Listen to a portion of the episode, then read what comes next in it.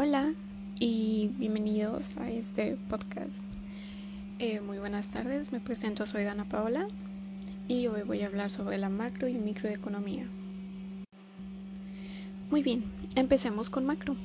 ¿Qué viene siendo macro? Bueno, pues simplemente puede ser algo muy grande, es la economía grandísima. Son como los centros grandes que manejan el dinero. Por ejemplo, vienen siendo bancos, Puede ser Banamex, Bancomer, Banregio.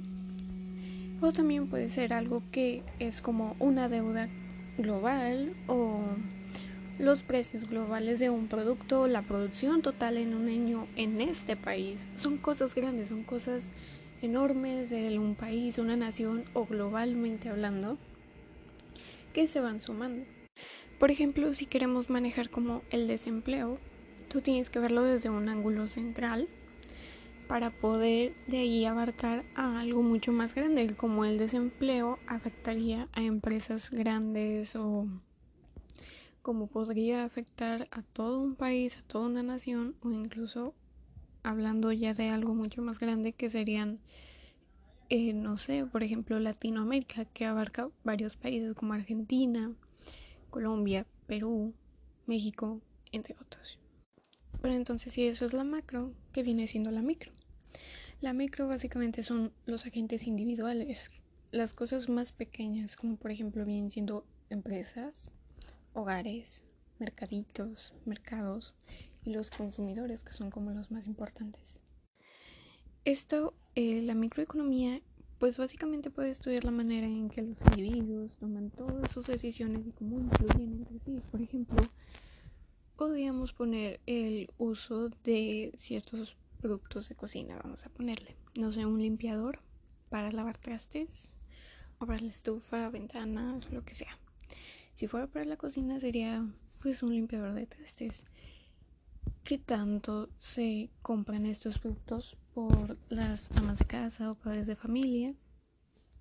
¿Qué tanto se usa y cuánto dinero es que se aparta del el mes de la quincena para comprar este tipo de productos o para comprar, no sé, las carnes frías, eh, las comida enlatada, el agua embotellada, etc. Entonces, ya averiguando bien qué sucede, macro, variables que se van sumando, micro, la manera en que los individuos toman sus decisiones y cómo influyen entre sí. Un ejemplo muy muy claro es por ejemplo lo que se ve actualmente gracias a esto del COVID, pues los cubrebocas han tenido como su cierta demanda, ¿no? Han tenido eh, su cierto variable de precios, se han subido de precios, se han bajado de precios, la calidad ha cambiado, pero ¿qué sucede? Mundialmente los cubrebocas han sido demandados a un nivel muy grande.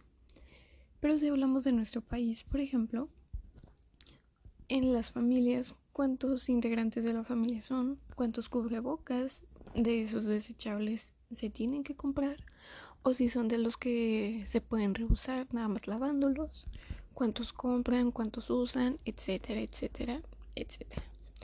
Bueno, esto es todo. Espero que les haya gustado y nos vemos a la otra. Bye.